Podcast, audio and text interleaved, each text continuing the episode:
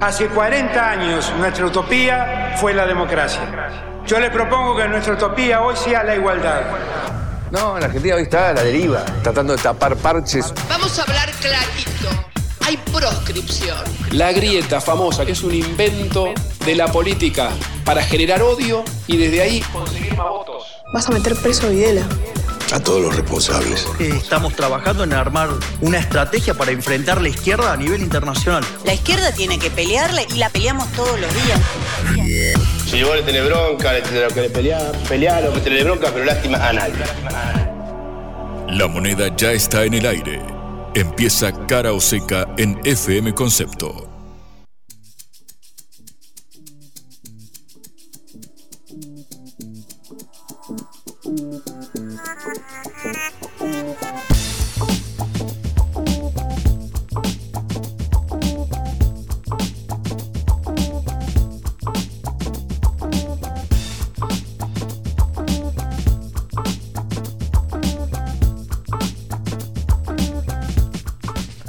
Hola, ¿qué tal? Buen día. Hoy jueves 25 de enero, ya nos aproximamos al fin de semana.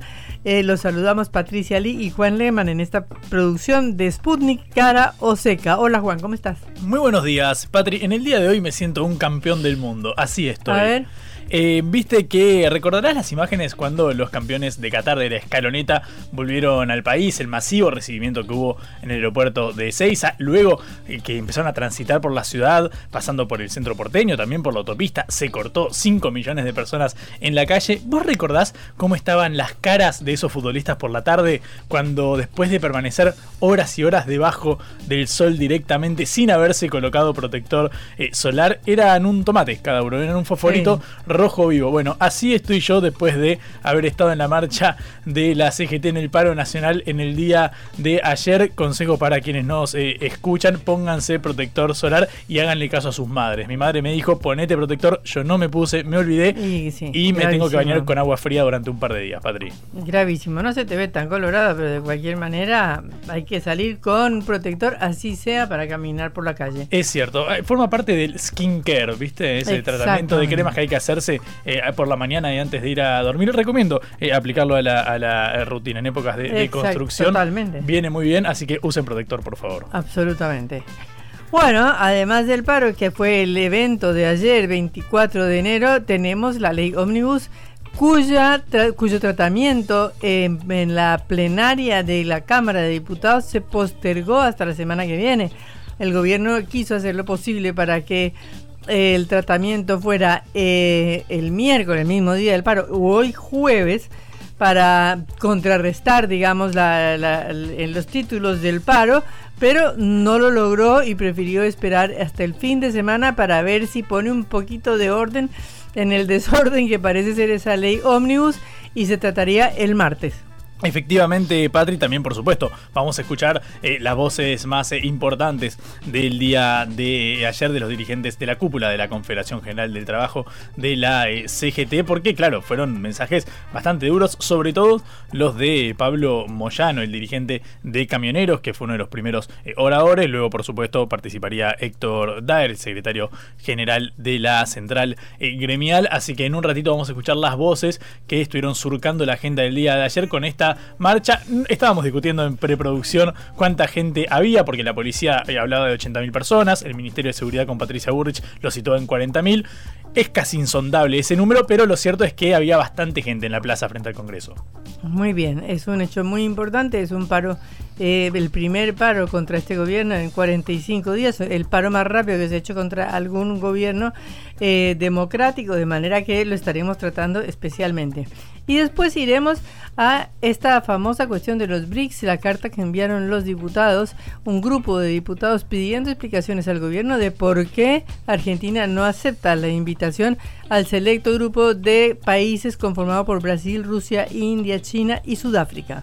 Efectivamente, Patri, ya que estamos, vamos a eh, cruzar las eh, fronteras, nos iremos a Chile para abordar un tema que, al cual venimos dedicándole bastante espacio, que es el, eh, la reforma en el sistema de pensiones impulsada por el gobierno de Gabriel Boric. Bueno, ayer los parlamentarios en el Congreso aprobaron en general el proyecto, pero echaron por tierra una de las iniciativas fundamentales. En diputados vamos a hablar con un colega desde allá para que nos explique cómo afecta esto a la gobernabilidad del presidente trasandino y por supuesto supuesto, cómo queda la iniciativa de este sistema, de la reforma, perdón, en el sistema de pensiones. Así que en un ratito también viajamos a Chile. Empezamos nuestro programa. Cara o seca de Sputnik en concepto FM 95.5.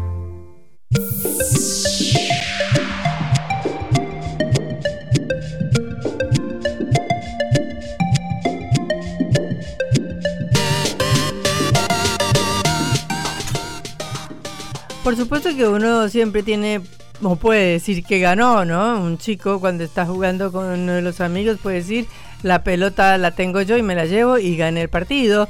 Pero evidentemente el eh, trabajoso trámite de aprobación de este em, dictamen de mayoría a favor de la ley ómnibus presentada por el gobierno con sus 664 artículos eh, parece más bien un remiendo, es decir, fue un final muy, muy, muy trabajoso, muy duro el que se dio al martes pasada la medianoche, o sea, ya comenzado el miércoles y continúa el desafío porque ahora hay que hacer aprobar esa ley en la plenaria de la Cámara de Diputados. Pero si en la plenaria de las comisiones tuvieron tan pocos votos, es también muy difícil saber cuál va a ser el resultado final de la votación en la plenaria de la Cámara de Diputados. De cualquier manera, para lograr esta aprobación, que fue por apenas 20 votos, es decir, solamente 20, sin disidencias, sin disidencias, solo votaron 20 diputados, los 18 de la Libertad Avanza, José Luis Espert y Álvaro Martínez, que es de Mendoza. Y adhirieron al dictamen con disidencias 17 del PRO, 8 de la UCR, 4 de Hacemos Coalición Federal, que es el bloque de Miguel Ángel Pichetto.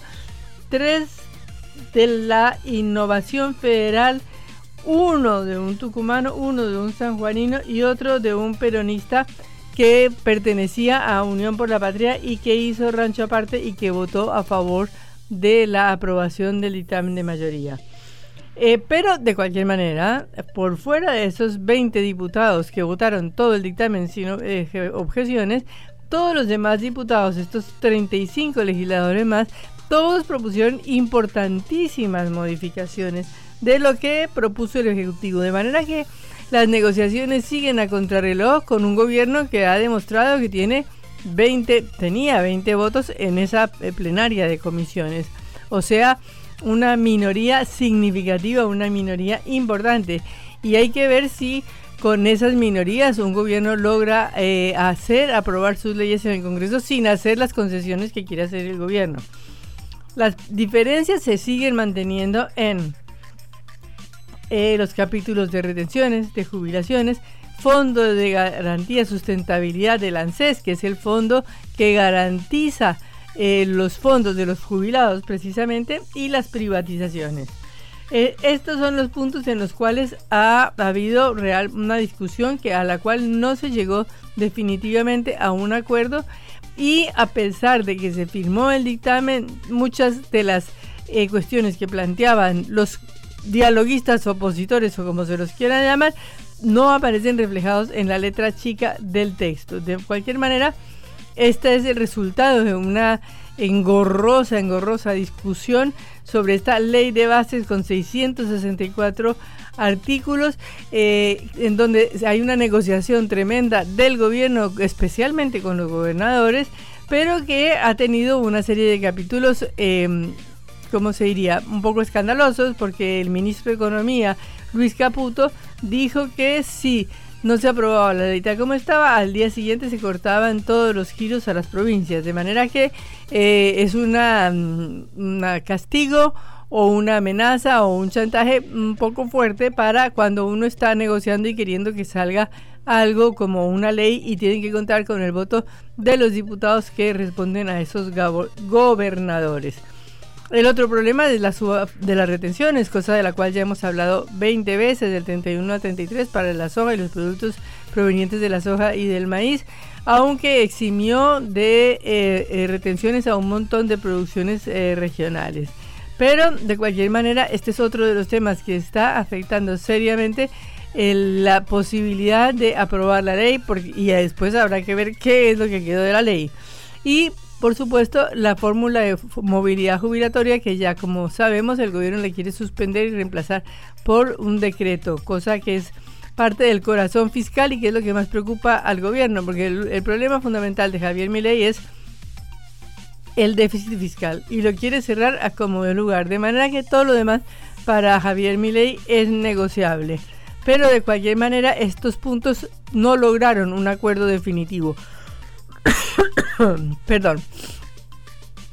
Em, ya sabemos eh, que eh, por qué el Fondo de Garantía de Sustentabilidad, porque de ahí pensaba sacar unos puntos para el presupuesto.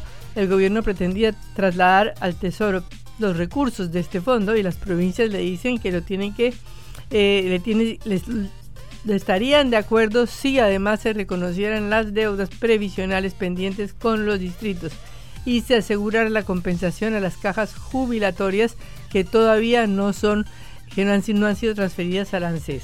Eso en primer lugar. El blanqueo, en el cual el gobierno aceptaría, digamos, incorporar que la gente incorpore fondos, dólares, propiedades, etcétera, que tenga en el colchón o en el exterior y a cambio de un impuesto bajísimo que es de cero si es de menos de 100 mil dólares pero el gobierno quiere esa plata para él y de los eh, gobernadores quieren que esto se coparticipe. Esto aparentemente habría sido acordado, pero no estaba en el texto final tampoco. De manera que em, es una cuestión que hay que esperar hasta el día martes para ver cómo se va a terminar votando y quién gana la pulseada, si los gobernadores o el eh, gobierno de Javier Milei. Eh, de cualquier manera, pareciera ser que el gobierno aceptó incorporar estos puntos, o sea que deberían reflejarse en la discusión del martes. Bueno, todos estos son los problemas que están ya eh, golpeando al gobierno de Javier Milei eh, y con una incertidumbre muy grande sobre el problema de qué se va a hacer y de qué va a terminar saliendo. Y ya con una serie de roces importantes, por ejemplo Miguel Ángel Pichetto, que ha sido una persona que ha ayudado muchísimo para ver si se logra eh, negociar un dictamen de mayoría y publicó en su cuenta de X, ex Twitter, que eh, un texto en contra del ministro de Economía diciéndole que no tuvo la valentía de ir al Congreso y que tiene que, y que tiene que dejar de apretar a los gobernadores por la amenaza que hizo de que no les iba a mandar más fondos. O sea que estamos en una situación bastante complicada. El gobierno hace un balance del paro eh, como si el paro hubiera sido un fracaso, pero realmente el país se paralizó. Si uno caminaba por las calles del país, todos los principales organismos públicos estaban todos cerrados, todas las principales instituciones, primero no hubo aviones, no hubo bancos, que es de la empresa privada, eh, muchos comercios de cercanía también estaban cerrados por el paro o porque la gente no llegaba o porque no tenía transporte o porque no lo iba a tener. A las 3 de la tarde ya prácticamente el transporte era bastante escaso en la ciudad de Buenos Aires. A las 5 más o menos ya se estaba cortado casi en todos los lugares. Eh, de manera que es una manera de decir que el paro fracasó. ¿Qué quiere decir que fracasó? Si realmente el país se paralizó, fue un día anormal algún contador en su empresa, estando de vacaciones, obviamente, porque sabemos que enero habrá trabajado, quizás en su oficina, aunque todo está parado porque somos, eh, como dije, eh, la mayoría de las eh, funcionarios o la mayoría de abogados, contadores, están en receso por el receso de la justicia. O sea que además de eso, además del receso veraniego, es un hecho político clarísimo que por lo menos la ciudad y habrá sucedido lo mismo en el interior del país como se veía por televisión en las marchas en las distintas ciudades, el país logró paralizarse. Por supuesto, nunca ningún paro es 100%, eh, pero la manifestación también fue muy importante, como hablaremos con Juan ahora más adelante que nos contará precisamente cómo estuvo la movilización y nos contará y nos pasará los audios más importantes de la jornada de ayer. Pero bueno, estamos eh, otra vez en el día después del paro, estamos en el problema fundamental de ver qué pasa con la ley ómnibus del gobierno y si logra el gobierno eh, aprobarla, porque ya una derrota del gobierno sería algo muy grave, comenzando eh, recién su gestión. Por eso es fundamental que con todos los parches posibles, tal y como están haciendo en este momento y sacando partes fundamentales de todo lo que propuso el gobierno en un primer momento, como la reforma política, por ejemplo, eh, parte, la reforma, obviamente la reforma laboral venía en el decreto de necesidad de urgencia y no en la ley ómnibus, pero las otras reformas a los códigos penales, eh, comerciales, civiles, etcétera, eh, también van a ser cuestiones que se van a tratar por separado, de manera que hay que esperar hasta el martes para ver si el gobierno logra, aunque sea un triunfo pírrico, diríamos, eh, consiguiendo la votación de un decreto que ya queda por la mitad y con la mayoría de los artículos fundamentales que quería el gobierno modificados por negociaciones con la oposición. Bueno, eso es lo que nos deja esta semana en materia legislativa. Ahora después hablaremos del paro de la CGT y de los demás sindicatos que fue muy importante porque fue el primer hecho de protesta contra este gobierno. El futuro puede hacer nuestros sueños o nuestras pesadillas realidad. Por las dudas, abrimos todas las opciones.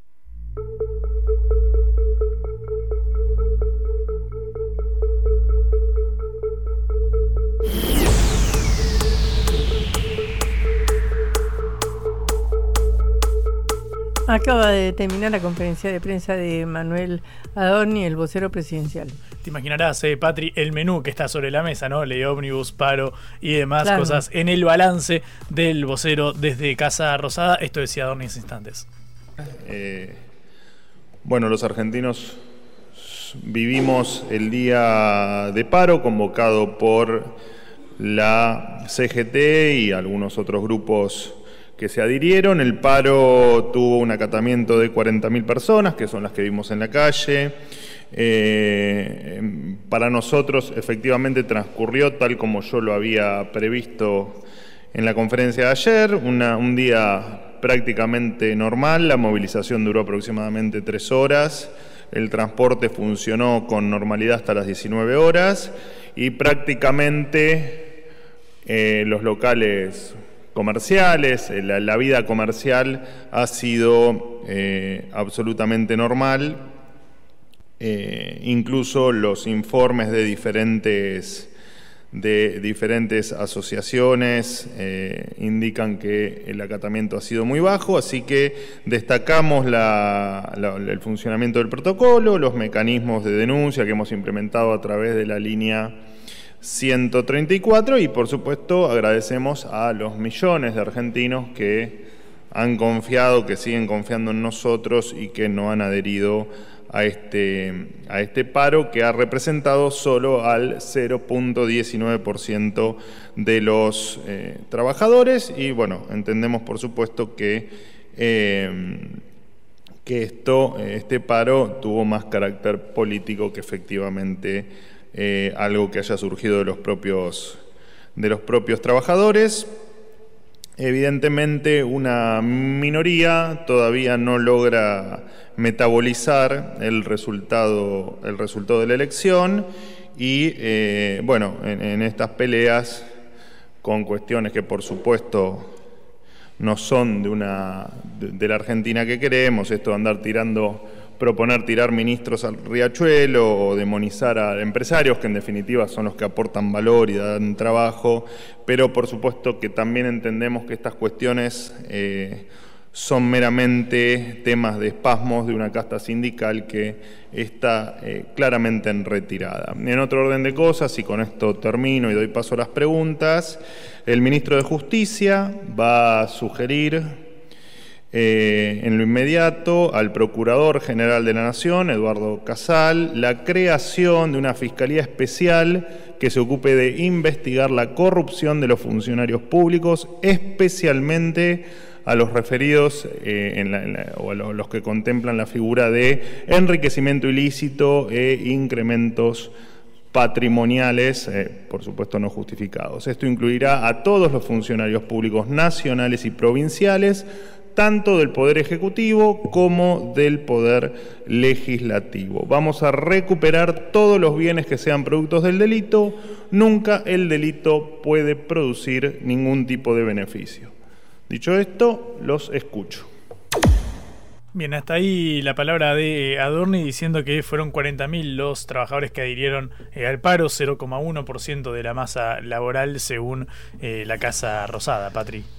Bueno, es una forma de decir, 40.000 dice Patricia Burri que fueron la movilización, o sea que la cantidad de mm, trabajadores que paró fue muchísimo mayor que eso, ¿no? Y claro, sí, sería asumir que el sinónimo de, parar es ir a la Plaza de Mayo cuando es un paro nacional eh, bastante se complica claro, acercarse desde otra provincia, me imagino. Eh, pero bueno. Y hubo marchas en todas las provincias. Justamente por eso, por eso, si solo contamos las personas que hay en Plaza de Mayo, entre 40.000 según Patricia Burrich, 80.000 que dice la Policía Federal, más de 100.000 que dice la CGT, que obviamente también va a exagerar el número, por supuesto.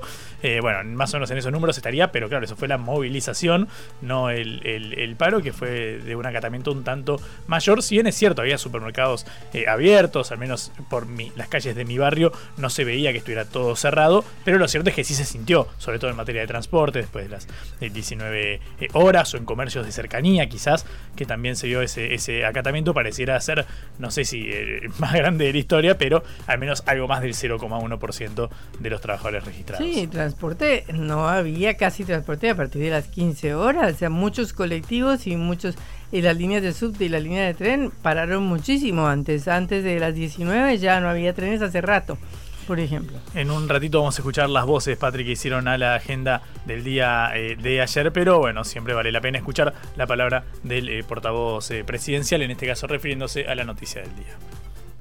Blanco o negro, sí o no. A favor o en contra. Sputnik para la pelota para reflexionar.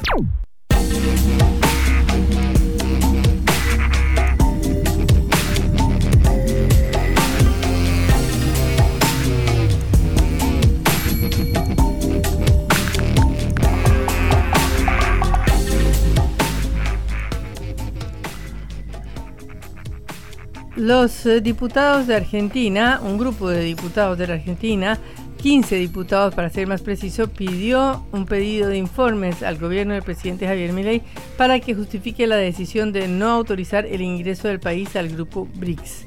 Explique y fundamente la decisión de retirar a la República Argentina del grupo BRICS, señala el documento que suscribieron legisladores del bloque de Unión por la Patria. Eh, ya sabemos, porque ya lo hemos mencionado varias veces, cómo el año pasado mm, la Argentina, en cabeza del presidente Alberto Fernández, recibió la invitación importantísima eh, de integrar este grupo de países, que es uno de los grupos internacionales más importantes del mundo. En primer lugar, porque representa el 42% de la población del planeta, el 30% del territorio mundial, el 23% del Producto Bruto y el 18% del comercio internacional. De manera que la invitación a ser parte de este grupo era algo muy importante para la Argentina.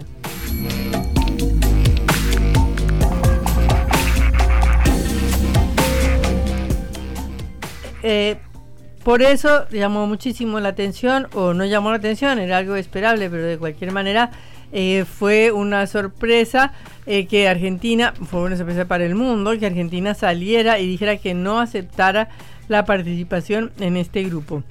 Tenemos en línea a Eduardo Valdés, uno de los diputados que firmó esta carta. Eduardo, un gusto saludarlo. Patricia Juan Alemán desde Caroseca. ¿Cómo va? buen día. Gracias por comunicarse. Eduardo, ya habíamos estado hablando hace poquito, tuvimos la oportunidad de tenerlo acá en nuestros estudios, pero bueno, ahora salió esta carta que ustedes han firmado, en la cual em, advierten que el ingreso, no ingreso de Argentina al Grupo BRICS generará un daño económico en las economías regionales, generará nuevas disputas con nuestros principales socios comerciales. Entonces, quería abundar en las razones de esta carta y cuál es el daño que hay para Argentina de no ingresar a los BRICS. Bueno, nosotros la verdad, eh, la decisión del gobierno de Javier Milei fue desconcertante para nosotros, realmente, ¿no? Y, nos parece eh, gravísimo porque ha ofendido a importantes socios de Argentina, porque Brasil, China, Rusia son importantes socios comerciales en la vida cotidiana de Argentina. Y la importancia que nosotros eh, eh, le damos al, Banco de Desarrollo de los BRIC es que precisamente eh, es la construcción de un nuevo sistema financiero basado en la producción, que no, no es poca cosa y creemos que eh, en estos momentos de la Argentina es indispensable. Por eso nos parece que ideologizar este, estas decisiones solo lo perjudican a la Argentina. Y por eso hemos presentado ese pedido de informes, eh, más de 15 diputados nacionales al, Ejecutivo para que nos explique por qué tomó esa decisión, ¿no? Este, que nos parece grave y que vamos a seguir insistiendo. A nosotros nos parece muy importante que Argentina permanezca en los BRICS. ¿Cuál es el daño que hace precisamente con uno con nuestro socio fundamental que es Brasil, teniendo en cuenta que Luis Ignacio Lula da Silva eh, se tomó todo el trabajo de actuar y de hacer la diplomacia para que Argentina fuera aceptada dentro de ese grupo? Bueno, nosotros debemos decir que muchos de, sectores, de nuestros sectores productivos y de las economías regionales eh, tienen dependen mucho del comercio con los países más importantes del BRICS. Y por supuesto que va a existir la contrarréplica, y eso es lo que nosotros no queremos que sufran los productores argentinos, los que dependen, los que trabajan permanentemente y que se sentían muy conformes en la comercialización este, con, con Brasil, con China, con Rusia, como lo he dicho, este, y por lo tanto eh, no, no vamos a bajar los brazos hasta que podamos restaurar esta relación. ¿eh? Bueno, otro problema fundamental ha sido el del swap, ¿no? Porque eh, China había facilitado este swap, este intercambio de monedas, o, este realmente un crédito que había sido utilizado por la anterior administración de Alberto Fernández para cancelar sus deudas eh, con el Fondo Monetario Internacional. Y ahora resulta que China no aceptó renovar otra vez el swap. Pero ¿cómo va a aceptar renovar el swap si lo único que hace este, el gobierno de Javier Milei es pasarle el respeto? Dio mucha vergüenza ver que la canciller Mondino se reunía con una delegación de Taiwán. Eso es faltarle respeto, es como que a nosotros nos, pase, nos hicieron lo mismo con, con respecto del Reino Unido y Malvinas. Eh, por supuesto, eh, eh, estas son las reacciones lógicas que, que, genera, pero genera la acción de, de la canciller argentina. Claro, y además de eso, eh, está también pendiente eh, la cuestión de todo el eh, comercio con China, que tiene una importancia trascendental para nuestro país, ¿no? Bueno, eso es lo que acabo de decir que, anteriormente. Creo que Brasil y China son los dos principales socios comerciales en la Argentina y por supuesto que va a afectar extraordinariamente el, el comercio con China, no le quepa ninguna duda. También el gobierno de Alberto Fernández tuvo la virtud de tener una pésima relación con el, presidente Bolsonaro de Brasil, pero no afectó, se ocupó de que no afectara la relación comercial, por eso este, eh, el, comercio de Brasil y Argentina por encima lo, hizo lo que no debe, lo, que eh, eh, al sentido inverso hizo el gobierno actual, no ideologizó a Alberto Fernández su relación con Bolsonaro. Es lo mismo que le pedimos a Milei y a la canciller Mondino, que no ideologicen sus relaciones, eh, sus pensamientos en la política internacional de Argentina. Y por último, también la cuestión del banco, el nuevo Banco de Desarrollo, porque había, se habían hecho todo un, montón de negociaciones con Dilma Rousseff como presidenta de este banco para que Argentina pudiera aprovechar esta nueva fuente de financiamiento, ¿no? Pero claro, claro, y aparte teníamos el orgullo de que presidía la expresidenta de Brasil, Dilma Rousseff y tan amiga de la Argentina. Todo, todo es un bochorno. Todo lo que ha pasado con el tema BRICS es un bochorno. Bueno, eh, le agradezco mucho, Eduardo, por esta entrevista para hablar sobre la carta tan importante que ustedes enviaron para discutir el tema BRICS, que definitivamente también fue aparte una resolución unilateral eh, del gobierno. Entiendo que pues como una invitación también había aceptado Alberto Fernández eh, a, título eh, ejecutivo, a título presidencial, pero de cualquier manera nadie la discutió, ni se permitió que el Congreso la discutiera, ni ningún otro organismo del país, ¿no?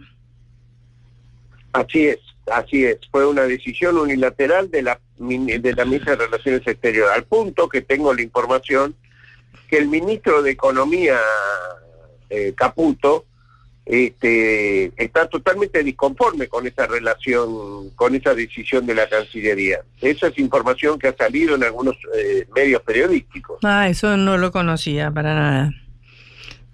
Y dígame una cosa, ya que estoy antes de terminar, eh, le quería preguntar, usted me imagino que estuvo en el paro de ayer, ¿cómo lo vio? Bueno, ha sido una expresión impresionante de toda la sociedad argentina. Allí vimos comunidades de personas que votaron a Milei, que votaron a, Sergio Massa, este, eh, las localidades donde el paro o la movilización ha sido multitudinaria son localidades donde precisamente le ha ido mucho mejor a Javier Milei que a Sergio Massa. Lo que pasó ayer en Córdoba ha sido muy importante. En Mar del Plata, que gobierna el PRO, ha sido una gran movilización. Estoy hablando fuera de Buenos Aires, que esa la han podido ver más en, en la ciudad de Bariloche, este, en todo el país. Y a la noche ha habido cacerolazos en todos lados. O sea, la expresión de protesta es muy, muy, muy importante. Muchísimas gracias, Eduardo, por estos minutos en Caro Seca. No, gracias a ustedes. Muchas gracias. Hasta luego. Era eh, Eduardo Valdés, diputado de Unión por la Patria, sobre la decisión del gobierno de Javier Milei de no ingresar al grupo BRICS. Cara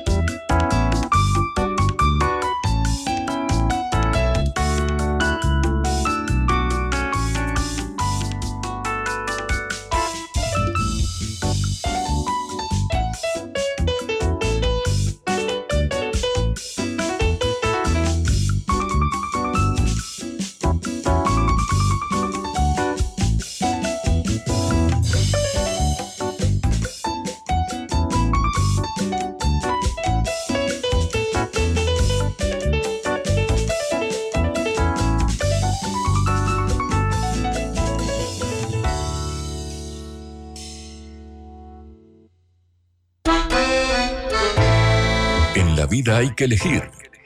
Cara o seca.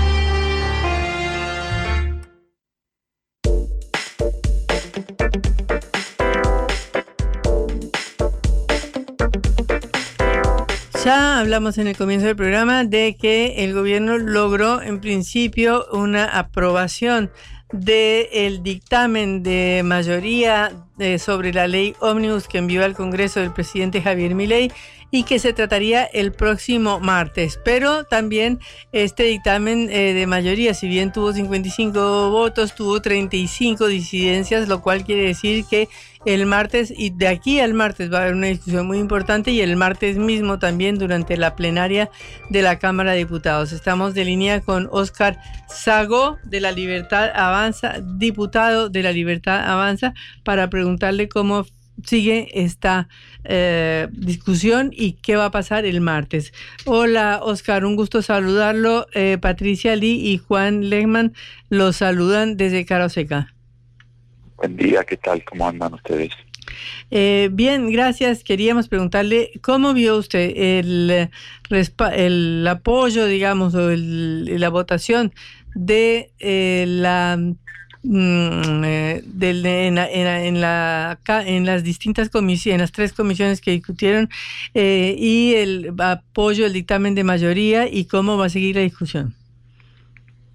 Bueno, el dictamen ya salió como lo había mandado el Ejecutivo ya con su reforma cuando lo había elevado, de 600, 600 artículos, quedaron 500 y pico, apenas lo mandó el Poder Ejecutivo el día lunes, así que después tratamos la comisión y el día el día martes, antes creo, bueno, ya estoy confundido los días. Mm. El día martes este, tuvimos el plenario de comisión y se, se firmó el dictamen que ya había mandado el Poder Ejecutivo. Mm. Eh, Oscar, buenos días. ¿Cómo estás? Juan Leman te saluda. Eh, vos, bueno, como jefe de la bancada eh, oficialista en, la Cámara Baja, imagino que estuviste muy presente en todas estas negociaciones, sobre todo para destrabar algunos apoyos que hasta ahora lucían algo, algo adversos, si uno se fija al menos en la composición de la, de la Cámara. ¿Tenés esperanza de que salga la, ley con esta, con esta modificación de más de 100 artículos que, bueno, han, aceptado a fin de activar el dictamen? Eh, el, el, gobierno del dictamen este que se aprobó es el dictamen que mandó el Poder Ejecutivo después de las reformas que se le hicieron, que se han retirado 141 artículos. Mm. Ahora se aprobó. No significa que quizás, eh, y este, este dictamen que se, que se aprobó y que firmamos el día martes, eh, fue sin, sin ningún tipo de modificaciones. Este, este, dictamen no se hizo ningún tipo de modificaciones. Así mm. que se va a elevar eh, si tenemos, tenemos ya la certeza que el presidente del Congreso, Marvin Menem, eh, pueda hacer la convocatoria, haremos la convocatoria para el día martes, entrará el dictamen el día, eh, ya se ha publicado, el dictamen se publicó, lo publicó el Congreso de la Nación hmm. a través de su Secretaría Parlamentaria, eh, los organismos del Congreso, así que ingresó ingresó ya el expediente de la ley con ya con su reforma que había hecho, con su retiro que había hecho el Poder Ejecutivo, así que bueno, y si hay algún tipo de, pedidos que fueron eh, mencionados por los distintos diputados de distintas bancadas este, en el plenario, y bueno, eso será discutido en el recinto, si hay alguna modificación va a ser en el recinto. Modificaciones, este eh, dictamen no tuvo ninguno. Mm. Ese Oscar Sago, diputado nacional de la Libertad Avanza, jefe del bloque oficialista en la Cámara Baja. Em, Oscar, a raíz de la, bueno, fractura que hemos visto en Unión eh, por la Patria, que tenía originalmente 102 eh, legisladores, ahora con la salida de estos tres eh, tucumanos para conformar su, su bloque Independencia, la pregunta es si crees que van a poder recabar algún apoyo más desde el peronismo a la luz de bueno, acuerdos que puedan alcanzar con los gobernadores provinciales para básicamente tener mayor caudal de apoyo para la aprobación de la ley? Bueno, lo que se está trabajando, se está trabajando con todos los bloques. El tema de los tres diputados, esto que hicieron un bloque aparte, no, si es un bloque aparte que hicieron, se fueron, creo que se retiraron de, de Unión por la Patria hicieron un bloque aparte, pero no, no, nosotros no tenemos ningún nada que ver con, con, con, con decisiones de los diputados que han hecho su propio bloque, no, no, ahí no, nosotros no, la verdad que no, no tenemos, este, no, no metimos, el perro no metió ninguna cola ahí adentro, Mm. así que si es por ese tema que vos me hablabas, no, son, son decisiones de distintos bloques que pueden tomar su actitud y que han hecho su, su, apartado y han formado su propio bloque, así que son decisiones de, de- de distintos bloques y distintos diputados. Este, por el otro lado, nosotros buscamos el consenso general y bienvenido sea que sean tanto estos tres diputados que incluso hablamos con el, con el presidente de Unión por la Patria, él tiene su diferencia, pero bueno, eh, siempre el diálogo va a seguir insistiendo, vamos a seguir insistiendo con el diálogo para llegar a un consenso general. Dios quiera y ojalá nos pudieran, podríamos tener un consenso eh, elevado en su gran mayoría, pero bueno, son, son decisiones y son temas que vamos a tratar en el recinto y que cada uno va a tomar su, su, su posición y, y después cada bloque tendrá sus, sus objetivos y sus votos que, que sean. Nosotros vamos a buscar este, los objetivos y los consensos suficientes para, para que la ley salga con, con la cantidad de, con la mayoría de los votos que podamos conseguir. Eh, diputado, es eh, un hecho que ha habido una negociación muy intensa, que el gobierno ha retirado una serie de artículos de la ley y que ha habido una negociación y concesiones a los bloques dialoguistas del Congreso que estuvieron dispuestos o que han apoyado con disidencias este dictamen de mayoría. ¿Cuáles son los puntos? ¿Ustedes creen que se mantiene lo esencial de la del proyecto del, con- del gobierno y cuáles son esos puntos? No, para nosotros este, el, el proyecto y el dictamen este que, que firmamos en es exactamente lo que ya el, el gobierno nacional había, había puesto en consideración y que ya había hecho las modificaciones que eran que consideraba el gobierno que eran pertinentes, así que nosotros vamos a discutir sobre este dictamen este, y así que vamos a vamos a llevarlo al recinto con este dictamen. Se va a tratar en labor parlamentaria. eh, si algunos diputados tienen alguna objeción y alguna modificación, la presentaremos en el, en el recinto, se sigue trabajando para que haya más consenso. Si tenemos que, si hay algún que otro error en el, en el dictamen y si lo tenemos que corregir o lo tenemos que ver, eso se verá en el recinto. Mm. Eh, Oscar, eh, cambio de tema por un, por un instante con otra de las iniciativas más fuertes de- del gobierno, naturalmente, que es eh, precisamente la del eh, decreto de necesidad y urgencia, que ahora, bueno, hay un bloque de- del Senado de Unión eh, por la Patria solicitó formalmente a la, titular de la Cámara Alta, Victoria Villarreal, la presidente, que se trate el DNU en el Senado. Bueno, ya transcurrió el tiempo de los 10 días hábiles para confirmar las comisiones eh, y demás. ¿Cómo estás viendo este capítulo, el del decreto de necesidad y urgencia? Que bueno, ahora la oposición pide que se trate en febrero. No sé qué- cuál fue el pedido del Senado, eh, que soy sinceramente no lo, no lo vi, no lo escuché todavía. Este, Nosotros siempre estuvimos dispuestos, los miembros, eh, creo que los miembros del PRO ya están, ya están elevados, los miembros del, del radicalismo están elevados, los distintos bloques están elevados, los miembros nuestros están elevados. Me parece que hubo tema que también el eh, Unión por la Patria ha elevado sus miembros todavía no, no, no hemos podido conformar la comisión. Este, así que, y lo que pasó en el Senado en el día de hoy, que me he enterado por, por los medios, recién dentro del Congreso de la Nación, estoy mirando en la noticia y todavía no lo pude ver, ni bajar la información, así que del tema del Senado no te puedo contestar nada, del tema del Congreso ya están elevadas las cosas y bueno, estaríamos a disposición para, para poder conformar los miembros y para poder llegar a debatirlo, pero todavía no está conformada la comisión. Mm, Y el diálogo parlamentario a ambos eh, respectos todavía se mantiene eh, vigente, digo, para intentar que tenga luz verde básicamente estas dos eh, iniciativas. ¿Cómo viene esa relación con los bloques opositores, ya sean los dialoguistas o los más confrontativos? El diálogo sigue existiendo, nosotros tenemos diálogo permanente, nos escuchamos, hablamos, cada uno con su posición, cada uno con su parecer, pero bueno, el diálogo desde, desde la parte de la libertad avanza nunca lo vamos a abandonar.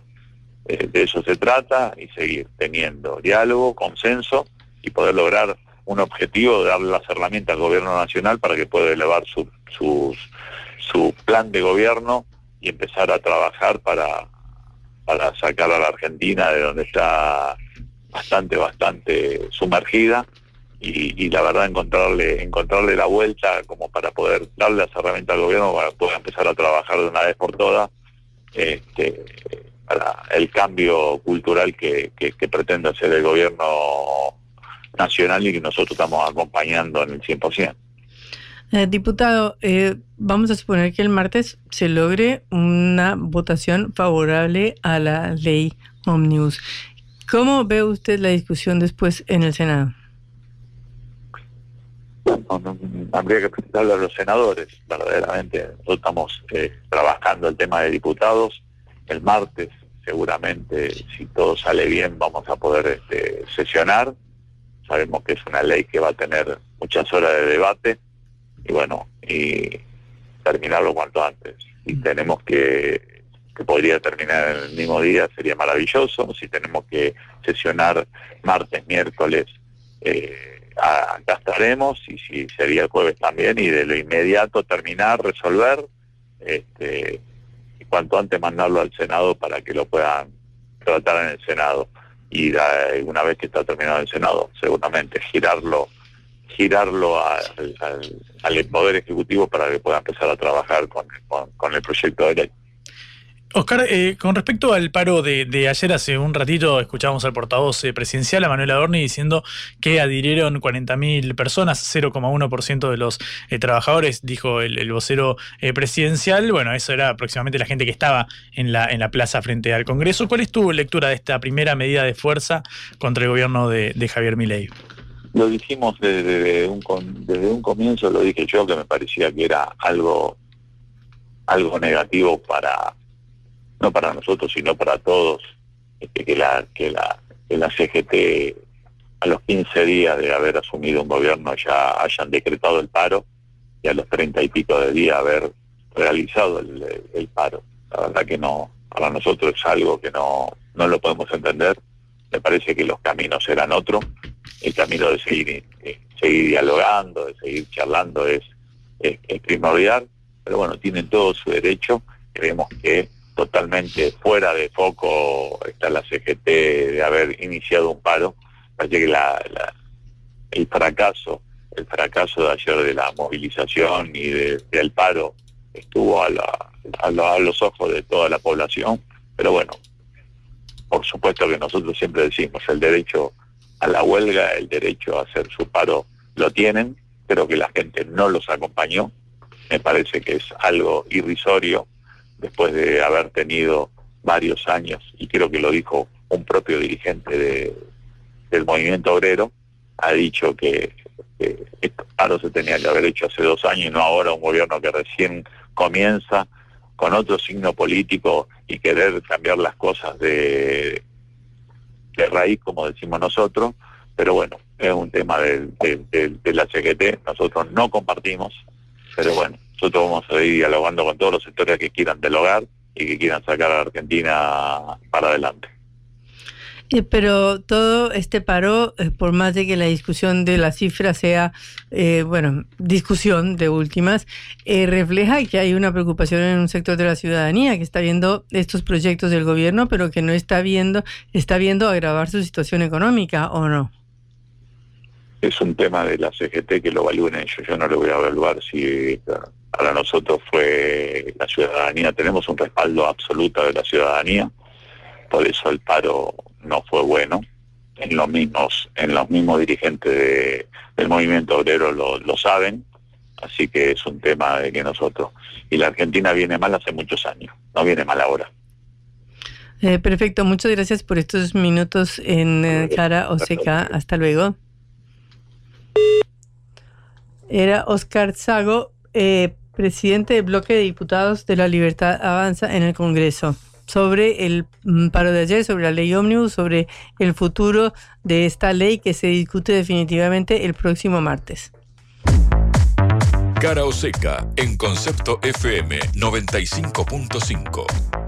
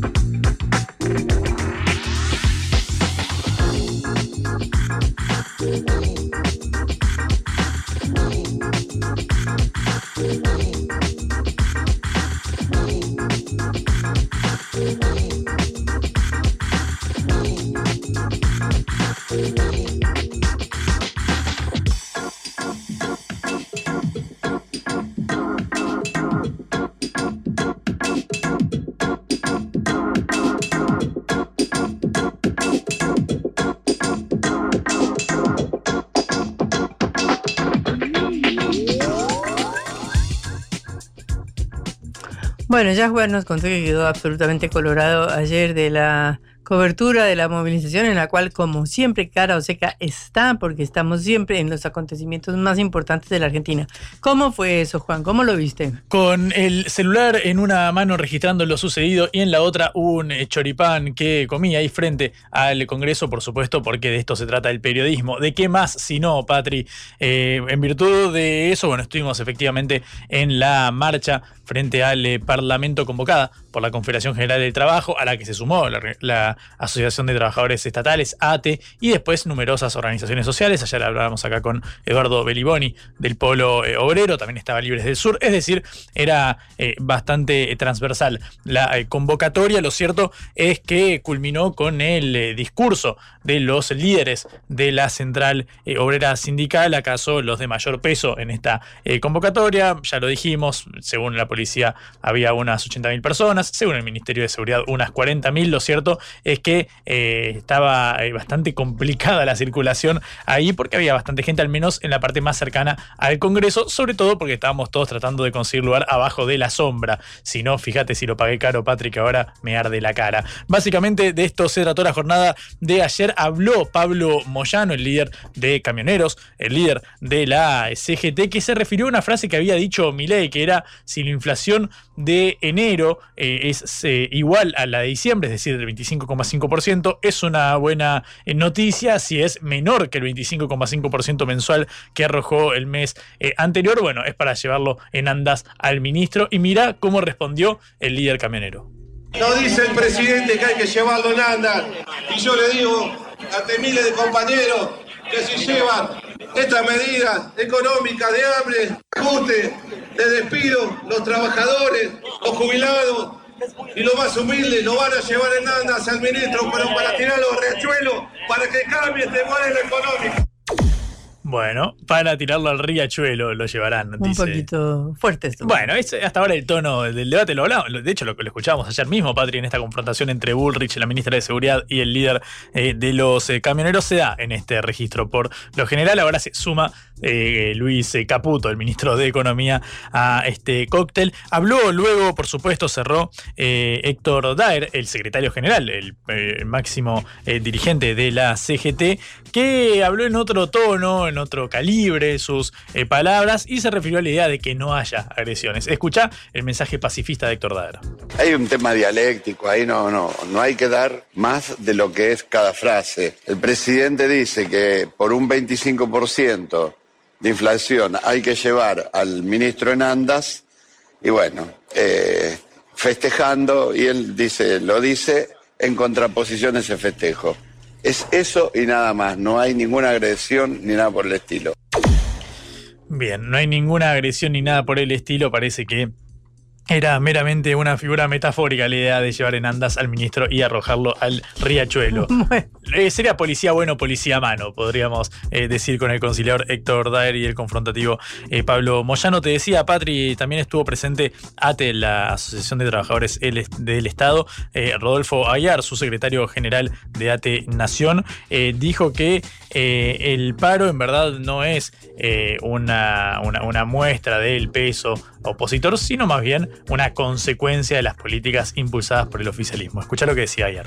La huelga no tendría sentido si luego se descuenta el recibo de haberes, pero bueno, eso quedará para el debate jurídico en la justicia. Lo cierto es que si se hace operativa, no solo se estarán vulnerando un derecho constitucional esencial, sino que, bueno, le decimos al gobierno, va a ser mucha la plata que va a contar, estamos todos acá, la adhesión es casi total. ¿Qué van a hacer con esa plata? ¿Se la van a tirar rápido al fondo? Eh, la van a depositar en la cuenta de Techín o va a estar destinada a pagar los gastos del Hotel Libertador. Nos parece que el gobierno acá hay algo que no entiende y que es que este paro lo provoca el gobierno. Tenemos un gobierno que provoca la huelga y luego le teme. Bien, te imaginarás que estaba subido de tono al menos el eh, debate, lo provoca el gobierno y luego eh, le teme, esto dice el secretario general de los estatales, pero claro, había figuras también de la cultura y de la sociedad civil, de referencias en materia de derechos humanos. Por ejemplo, estaba presente Tati Almeida de Madres de Plaza de Mayo, a quien hemos tenido el gusto de entrevistar en este programa hace un tiempito. Estaba sentada ahí a la izquierda de los eh, oradores, eh, justo al lado de Pablo Moyano, de Héctor Daer y de las demás eh, figuras, y escuchar lo que decía la histórica militante por los derechos humanos. Todos juntos ustedes para repudiar los DNU, la ley ómnibus, que este nefasto gobierno quiere implantar. Es muy importante ver la unidad, la unidad que se está demostrando con los hechos, no con las palabras. No hay que bajar los brazos. Se lo decimos nosotras, las locas, que a pesar de los bastones y las sillas de rueda, seguimos de pie.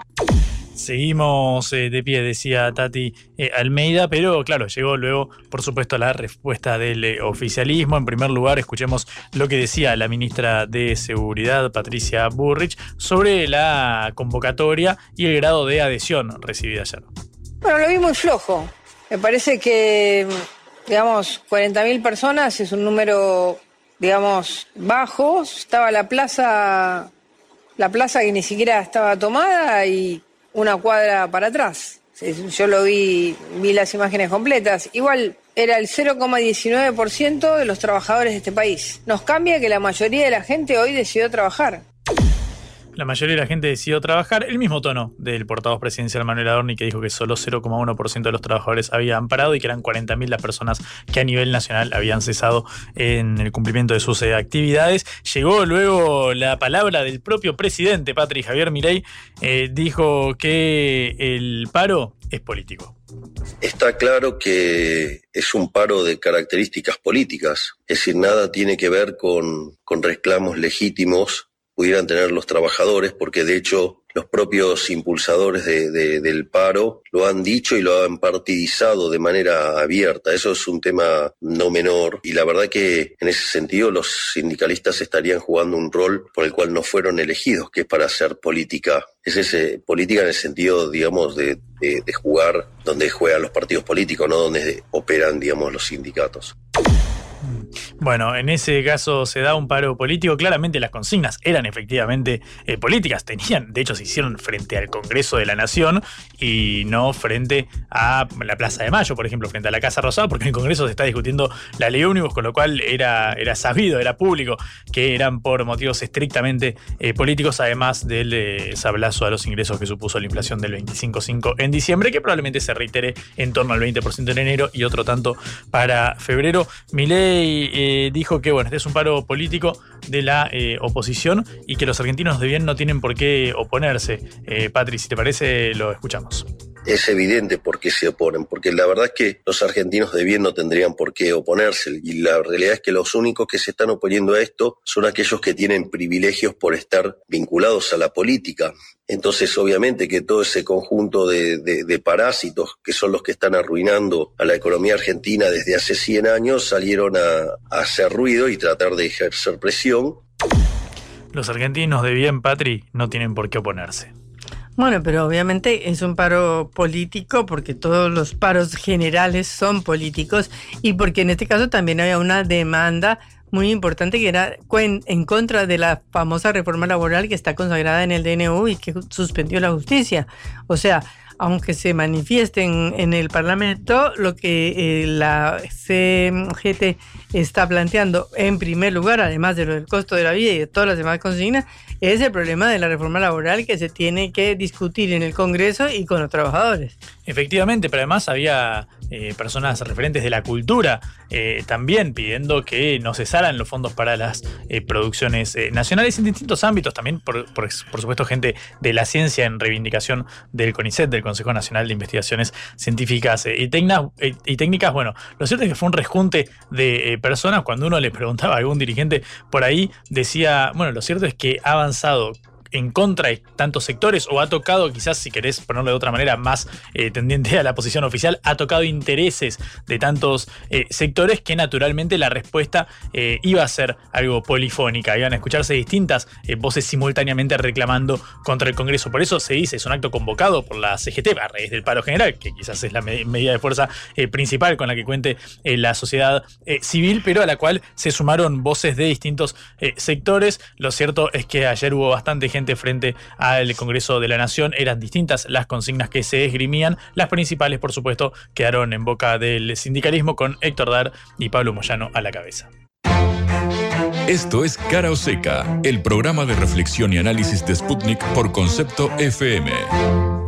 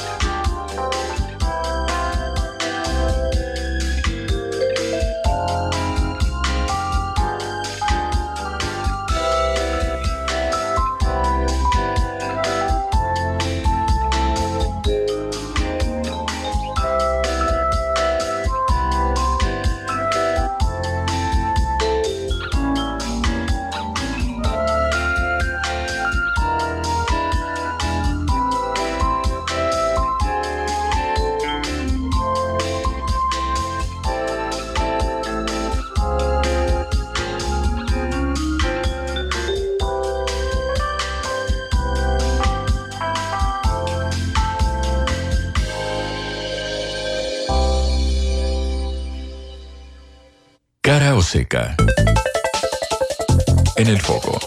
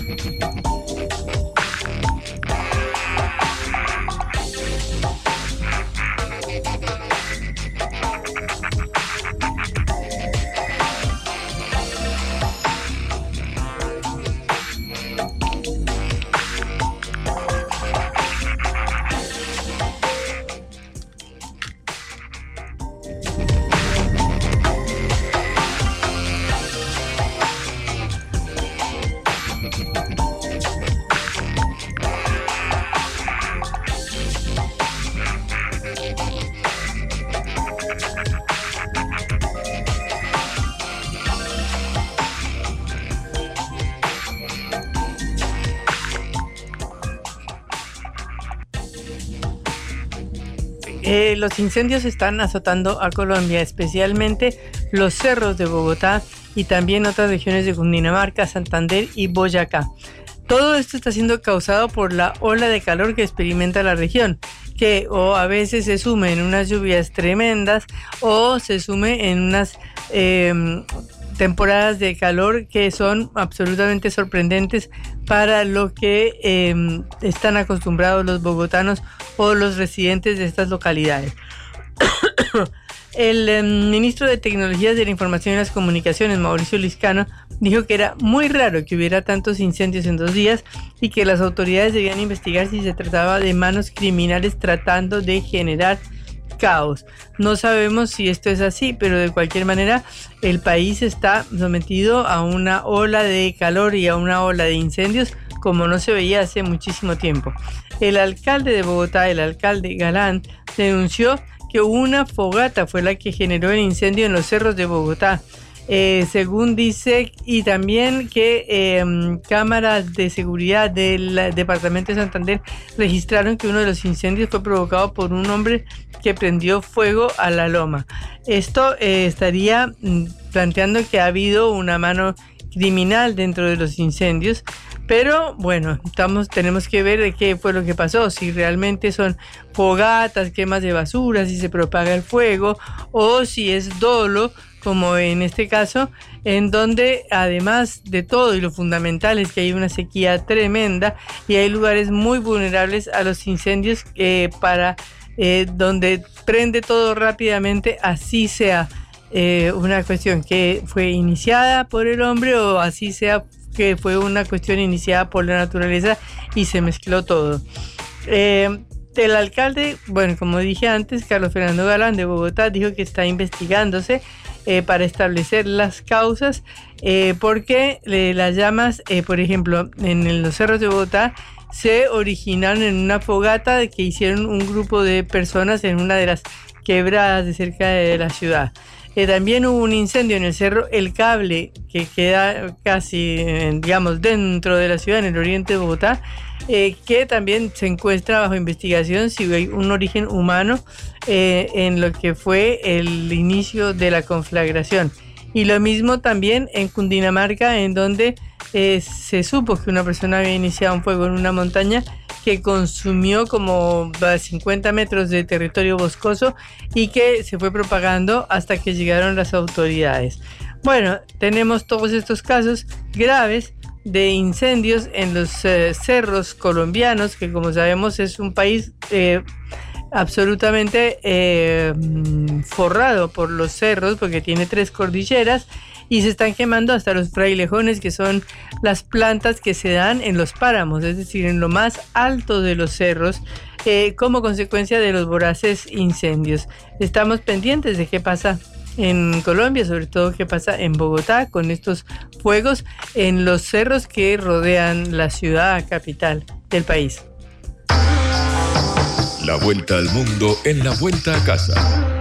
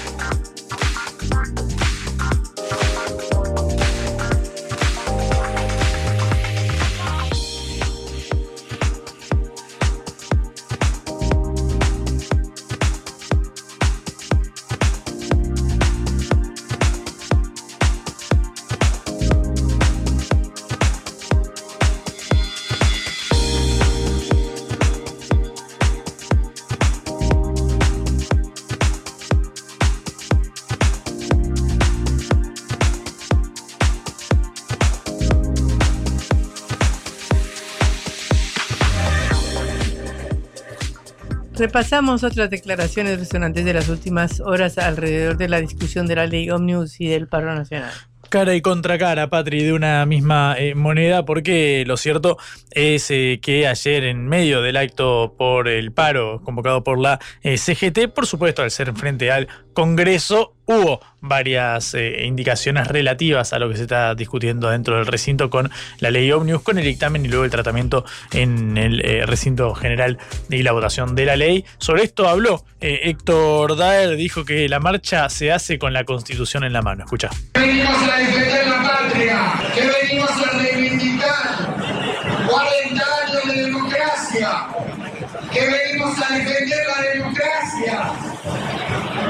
Y en sus manos está la posibilidad de poner en caja de nuevo la democracia, reivindicando la división de poderes y venimos con la constitución en la mano, que dice claramente que los derechos son progresivos y que no pueden volver atrás. Alguien que estuvo subiendo el tono de la discusión y que luego tuvo un cruce con el ministro de Economía, en un ratito lo repasamos en las redes sociales, fue Miguel Ángel Pichetto, el líder de Hacemos Coalición eh, Federal, este bloque generado a raíz de los que quedaron en el camino de las distintas eh, agrupaciones opositoras, más dialoguistas podríamos decir que la de Unión por la Patria, dijo que algunos de los puntos impulsados por la libertad avanza eh, no van a poder salir por ley. Vamos a votar eh, lo que hemos firmado. Vamos a votar en general, le vamos a dar la derecha al gobierno de la apertura al debate y votar la ley en general. Después sigue habiendo temas que los hemos conversado porque nunca hemos ocultado nuestras preocupaciones sobre los temas que te mencioné, jubilados, retenciones a los sectores exportadores. Todos queremos que la Argentina crezca y que aporten recursos al funcionamiento del Estado. ¿Qué sé yo? En cualquier lugar se discuten las leyes. Eh, a lo mejor sale la estructura central de la emergencia, salen temas que al gobierno le interesa y otros temas pueden no salir. Te voy a hacer una crónica tuitera, Patri. Ahora no sé cómo se diría, de X. Xera. Xera, efectivamente, Xtera, ponele. Porque Luis eh, Toto Caputo, el ministro de Economía, eh, ayer en sus redes sociales mantuvo un cruce con Pichetto. Em, todo empezó hacia las 2 de la tarde, en pleno acto de la CGT, cuando el ministro dijo eh, que hoy mantuvo una reunión con el secretario de Hacienda y la subsecretaria de Provincias para delinear todas las partidas provinciales que se recortarán inmediatamente si alguno de los artículos económicos es rechazado. Es decir, ¿cómo se daría el ajuste contra las provincias si no se vota la ley Omnibus? Bueno, según Pichetto, esto constituyó una amenaza y salió a responder el líder de Hacemos Coalición Federal, cuyo enfrentamiento con Caputo viene en la época del gobierno de Macri, cuando, eh, bueno, el, actual ministro también ocupaba el Palacio de eh, Hacienda. Pichetto dijo en sus redes, el ministro de Economía, Luis Caputo, que no tuvo la valentía de venir a exponer al Congreso, tiene que dejar de apretar a los gobernadores y tratar de buscar acuerdos con los gobiernos provinciales en lugar de amenazarlos. Y llegó la respuesta del ministro que dijo, diputado, si algo me sobra es valentía. Por eso acepté este puesto en el peor momento de nuestra eh, historia. El tuit no es una amenaza, es una respuesta a todos los argentinos que se preguntan qué pasaría si el Congreso no aprobara la ley. Ratifico que vamos a cumplir igualmente con la meta fiscal, lo que implicará que las eh, provincias contarán con menos recursos. Básicamente diciendo, no es una amenaza, es simplemente un anuncio de lo que va a suceder. Bueno, en ese marco se inscribe este audio que vamos a escuchar de Pichetto dirigido a Luis Caputo. No quiero entrar en un debate personal. no, no, no, algún día, acá lo voy a hacer porque, porque recuerdo también su renuncia del gobierno de Macri. Así que mejor que no hable, me quedo, me quedo callado, la dejo acá, no voy a personalizar. No, no, no. Lo que estoy respondiéndole Además parto de una actitud, de un compromiso. Hemos hecho un esfuerzo extraordinario en darle el dictamen de mayoría. Hemos hecho esfuerzos, hemos tratado de, acordar, hemos conversado. Él no estuvo nunca en ninguna conversación. A ah. ver, pero no, no voy a entrar en un esquema de personalización, repito, ya está, lo que dijo, él lo dijo y yo ratifico lo que dije y me la banco. ¿eh? Caputo. Me la banco. ¿Eh? Caputo. Me suena cuando mm. Burrich en el debate decía, Massa, Bueno, en ese tono se dio el cruce entre el diputado, el jefe del eh, bloque de Hacemos Coalición Federal y el ministro Caputo. Te imaginarás, Padrí, que hay muchas asperezas personales por limar desde la época del gobierno de Mauricio Macri. Bueno, ahí tenés la contracara, Patri. Por un lado, el acto en la CGT afuera del Congreso, mientras que adentro siguen rosqueando, siguen intentando destrabar desde el oficialismo los principales obstáculos para que la ley Omnius al menos sobreviva unas semanas más. Pasó hoy. La vuelta al día en Sputnik.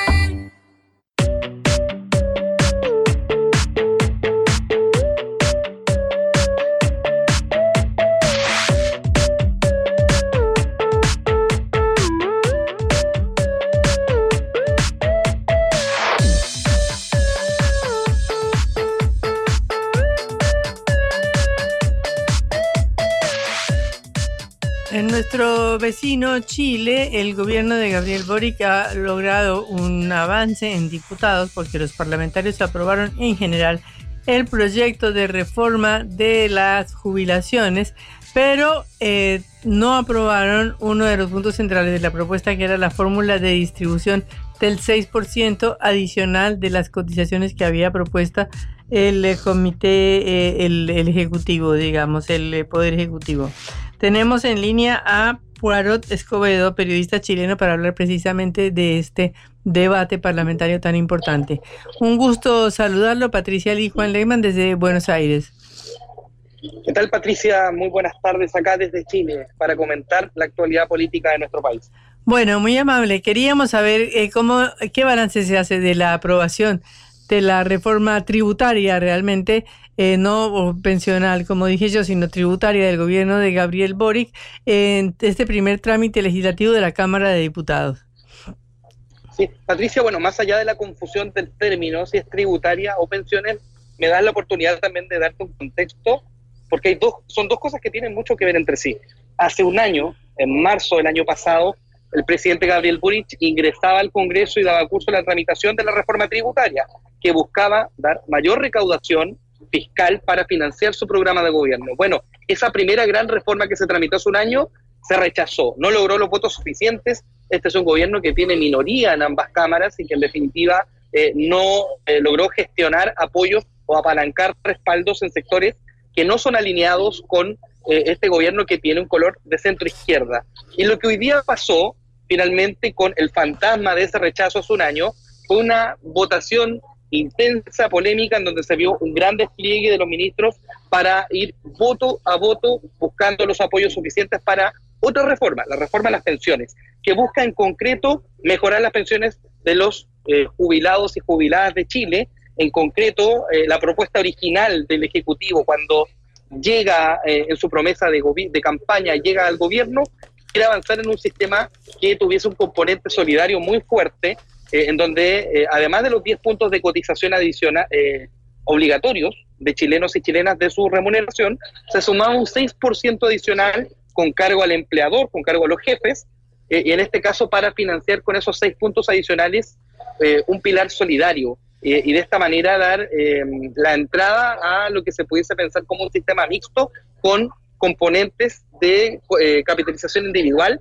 pero también componentes de reparto. Y esa idea, obviamente, en un Congreso en donde el gobierno no tiene mayoría, nunca tuvo apoyos suficientes, este proyecto de reforma a las pensiones estuvo 14 meses eh, en su primer trámite constitucional, recién en la primera discusión en el Congreso, y lo que terminó pasando ayer es que se aprueba este proyecto en general, se aprueba la idea de legislar, por lo tanto se deja atrás el fantasma de la reforma tributaria, pero ojo, en el detalle, y ahí podemos ir profundizando, se rechazan los aspectos que se consideraron como el corazón del proyecto y en definitiva incluso hay quienes plantean que es un cascarón vacío que se despacha al Senado, acá tenemos un sistema bicameral, el Senado es la Cámara Revisora y lo más probable es que el gobierno tenga que volver a negociar con los senadores eh, en un espacio, en una, una corporación que tiene una correlación política incluso más adversa que la Cámara de Diputadas y Diputados. O sea que el futuro del proyecto tampoco está definido, aunque haya logrado este triunfo parcial.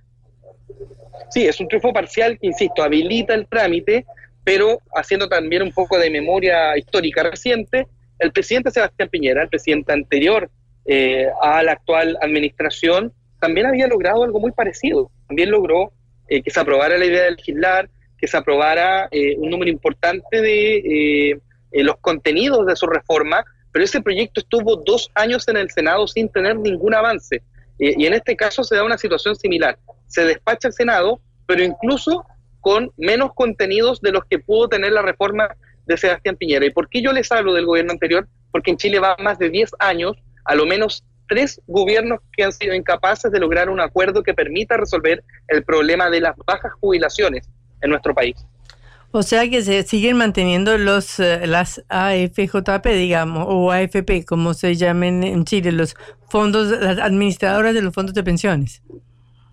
Sí, la realidad de las AFP también para el contexto que son aseguradoras privadas, eh, en donde todos los chilenos tenemos que de manera obligatoria cotizar nuestra jubilación con estas aseguradoras. Lo único que podemos elegir en Chile en realidad es con cuál aseguradora nos vamos a afiliar, pero todos somos parte del sistema privado, salvo las Fuerzas Armadas, y eh, en es, en ese sentido que durante los últimos años ha habido un fuerte cuestionamiento eh, a la baja rentabilidad, a las lagunas que muchas personas tienen, a la informalidad que también ha dado lugar a que eh, muchas personas no coticen los años suficientes y al mismo tiempo por las ganancias de las aseguradoras en desmedro de las bajas pensiones. Eso gatilló, por cierto, todo un debate que eh, hoy día plantea incluso si es que debiesen terminar o no las AFP. Este gobierno plantea el fin de las AFP, eh, dar lugar, en este caso, a la creador de inversores públicos, de crear también eh, una mayor injerencia del Estado en la administración de los fondos de pensiones, pero eso no está asegurado, insisto.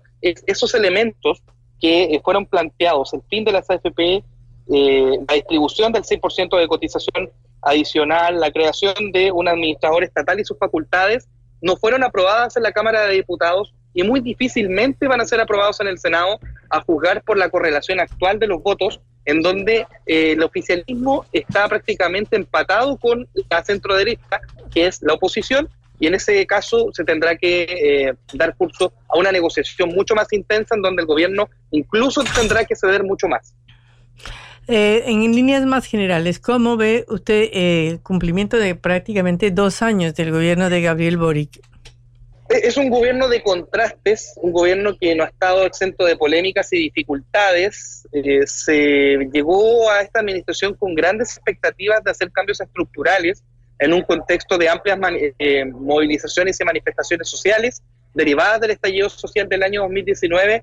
Se podría decir que este gobierno que vino a romper con eh, más de 30 años de administración binominal entre la derecha y la concertación eh, se tenía grandes expectativas de grandes cambios, pero la realidad eh, es que ha enfrentado ya varias derrotas electorales. Eh, como pocos gobiernos hemos tenido em, un, un, periodo presidencial cruzado por muchas elecciones, el proceso constitucional fallido, que no falló una, sino dos veces, y en este caso eso también ha minado de alguna manera la reputación del gobierno, la credibilidad también de las reformas y con un Congreso adverso en donde no tiene mayorías para poder impulsar los planes originales y en donde la agenda de seguridad, que no era la agenda central de este gobierno al momento de llegar, se ha tomado de alguna manera la discusión, lo que tiene que ver con el crimen organizado, la situación de la inseguridad, la situación económica, todos esos temas que son más bien de coyuntura y que no tienen que ver con los cambios estructurales, han dificultado eh, que se avance todo lo que se esperaba. A pesar de eso, eh, sí hay algunas eh, cifras positivas. Este es el gobierno o esta es la administración que ha sacado la mayor cantidad de proyectos de ley vinculados precisamente al tema de seguridad en los últimos 30 años. Eh, ha sido también el gobierno que ha sacado la mayor cantidad de proyectos de ley, pero en muchos casos, y, no hay que pasar por alto este dato, ha sido a pesar de la voluntad del propio oficialismo. Eh, ha sido porque han sido muchas veces parlamentarios de la oposición que han empujado distintas agendas, especialmente los temas vinculados a la seguridad, ante los cuales el gobierno no ha tenido más remedio que plegarse y eh, hacerse parte de esa discusión. ¿Y cómo crees que pueda eh, continuar, digamos, en estos próximos dos años, que ya son, bueno, los años en los cuales tiene que completar eh, sus propuestas y dar paso a una nueva elección? Sí, hay distintas personalidades del mundo político que acá, al menos en el Congreso donde yo trabajo, el Congreso Nacional, plantean que este segundo tiempo, como se le ha llamado, en, este, en esta mitad de tiempo en el que estamos, eh, es eh, la última oportunidad que tiene este gobierno para consolidar eh, al menos uno o dos temas estructurales. se está, por ejemplo, pensando en el tema de las pensiones, tienen estos dos años para sacarlo. Insisto, el tema se ve muy cuesta arriba, pero es un tema que es central en el programa de gobierno, poder cambiar el sistema de jubilación. Y hay otros temas también que van quedando en el camino. Por ejemplo, lo que tiene que ver con la deuda educativa. Este gobierno ha dicho que va a priorizar ese tema. Eh, en Chile tenemos un sistema em, también de provisión mixta entre público y privado, pero eh, la educación es pagada, eh, se paga de manera particular y hay un problema generalizado de deuda educativa que tiene que ser atendido también por este gobierno que es otra promesa de campaña. Y los temas que van quedando obviamente son la reforma del sistema de salud. También tenemos un sistema privado en Chile que eh, ha tenido también una crisis producto también de, eh, en este caso, distintos fallos judiciales en donde se han decretado cobros excesivos por parte de las aseguradoras privadas, las ISAPRE, como le decimos acá en Chile. En definitiva, esto también ha dado lugar a un debate en donde eh, es urgente reformar el sistema de salud para dar viabilidad a la provisión mixta. Y por último, yo diría los temas que van quedando también son más bien de contingencia para dar continuidad eh, y dar cierta gobernabilidad y sentido de seguridad eh, al país, al Estado, tiene que ver con la agenda de seguridad. Eh, hemos tenido un, un, problema importante en relación al flujo migratorio, la migración irregular, y esto también diversos analistas lo han vinculado también a la proliferación del crimen organizado, como por ejemplo el ingreso del tren, del tren de Aragua desde Venezuela. Eh, también eh, se han hecho comparaciones con fenómenos como el de Ecuador. Muchas personalidades políticas han planteado que estamos a 10 años de llegar al contexto de inseguridad del vecino país latinoamericano. Y son esos los temas que sin duda van a marcar la agenda de los próximos años. En Argentina se habla mucho del ejemplo chileno con la voucherización de la educación. ¿Cuál es el balance que se hace eh, ahí en Chile sobre este modo de funcionar de la educación? Bueno, este sistema partió precisamente en un gobierno que se declaraba socialista. Esto viene eh, desde la época del presidente Ricardo Lagos, que gobernó en, la primera mitad del siglo, del siglo XXI. Eh, en ese sentido, es de dulce y agraz, porque por un lado la voucherización, el acceso al crédito, al acceso a la deuda educativa, sin duda que amplió de alguna manera el acceso, porque ya eh, finalmente los recursos dejaron de ser una barrera de entrada para acceder a la educación superior. Y muchas personas que en el pasado no tuvieron eh, esta facilidad pudieron endeudarse y acceder, en este caso, a estudiar en distintas universidades y poder sacar una carrera profesional.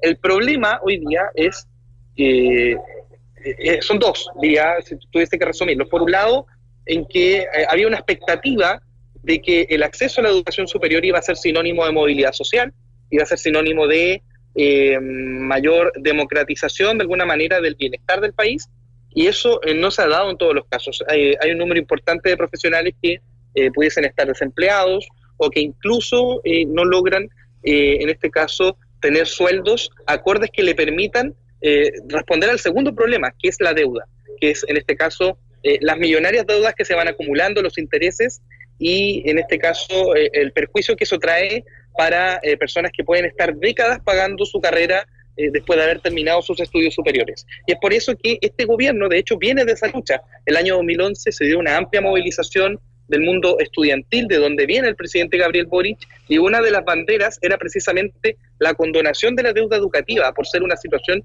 eh, perjudicial para la economía de las familias. Y eso se ve muy cuesta arriba también eh, por la situación eh, económica del país, por la situación también fiscal. sabemos que los recursos son escasos y el monto para poder condonar a todos los, en este caso, endeudados por estudiar, es un monto muy elevado y probablemente se tenga que focalizar finalmente a qué porcentaje de la población se le va a condenar esa deuda educativa si es que prolifera este proyecto de ley. Eh, Poirot, muchísimas gracias por esta comunicación desde Santiago de Chile. Hasta luego. Hasta luego. Era Poirot Escobedo, periodista chileno, que nos hablaba de eh, la votación de ayer en el Congreso sobre la reforma tributaria y con una parte de la reforma previsional. Reflexión y análisis de las noticias que conmueven a la Argentina y al mundo.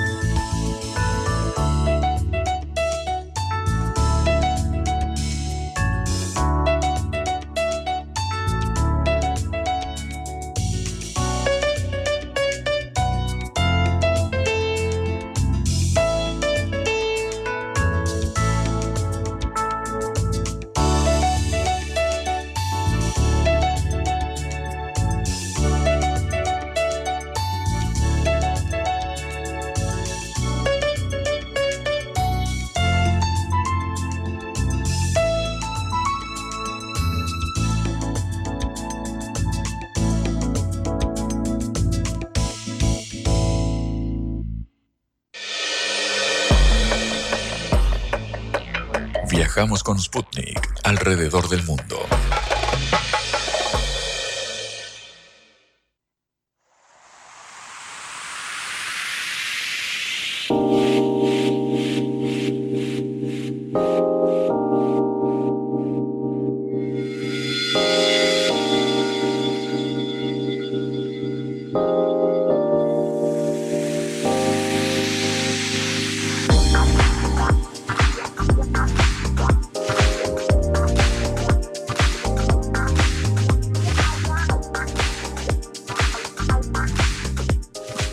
Hablando de un tema que eh, parece alejado, pero que realmente es algo bastante importante y bastante decisorio para nuestros países, como es la campaña electoral en Estados Unidos. Eh, ya sabemos que el martes fue en la eh, interna republicana, fueron las internas republicanas, las internas de New Hampshire, el estado de New Hampshire, en las cuales el expresidente Donald Trump ganó por segunda vez después de haber ganado en los caucus de Iowa y prácticamente significaría que deja por fuera a Nikki Haley, que es su contendiente, la ex embajadora de Estados Unidos ante las Naciones Unidas. Eh, lo mismo sucede con Joe Biden, que aparentemente no tiene ningún contendiente de peso en la interna demócrata y por lo tanto lo más probable es que se enfrenten nuevamente Donald Trump y Joe Biden en las elecciones del 4 de noviembre. Estamos en línea con Arturo López Levy, Em, desde California para preguntarle cómo se ve en Estados Unidos esta confrontación entre los dos presidentes. Arturo, un gusto saludarlo. Patricia y Juan Lehmann desde Oseca en Buenos Aires, en el otro extremo del mundo. Bueno, qué gusto, Patricia, estar con ustedes. Saludo a usted y a la audiencia. Eh, bueno, muchas gracias. Es muy interesante para nosotros escucharlo desde allá y que nos diga sus opiniones sobre estas dos internas tan importantes. Mire, eh, yo creo que para empezar por la que yo creo que está más fácil, aunque las dos parecen en este momento con, con casi todas las variables despejadas, pero yo eh, todavía guardaría un poco de escepticismo en la republicana. Ahora, en el caso de la demócrata, el congresista de Minnesota que desde la izquierda ha montado una campaña ahí en New Hampshire y que piensa, parece seguir, yo creo que más que todo lo está haciendo para eh, proclamar una posición, acumular eh, apoyo, conectar con personas que dicen no estoy de acuerdo con que haya una primaria, una elección, como usted le llama, las internas, eh, sin una sin un rival y sin que se escuche una visión más de izquierda que la que tiene el presidente Biden. Así que eso yo creo que, que hoy es muy difícil pensar que, salvo que ocurra algo, digamos, estamos hablando de una persona que es bastante mayor ya, eh, hay situaciones que pueden llevar a que siempre que un candidato presidencial no se postule, hay situaciones difíciles eh, con relación a, su hijo, investigaciones republicanas desde, el Congreso con relación a, algunos escándalos. ¿Qué puede pasar? Pero yo creo que hoy es, yo diría, muy, no solo probablemente, diría, muy probablemente ya el candidato del Partido Demócrata. Además, así ha sido históricamente. Se ha respetado al incumbente. En el caso de la republicana, en el caso de la republicana, sí, dígame usted, me quería hacer una pregunta. No, no, no, simplemente dije, claro. Entonces, en el caso de la republicana es un poco, vamos a decirlo, un poquito más complicado, por la razón de que aunque el presidente Trump está en una situación mucho más privilegiada que el resto de los candidatos, ahora en este caso ya la, la única que queda, Nikki Haley, hasta ahora un sector importante, hasta dentro de ese propio partido que quisiera tener otro candidato, ha tenido el voto muy disperso.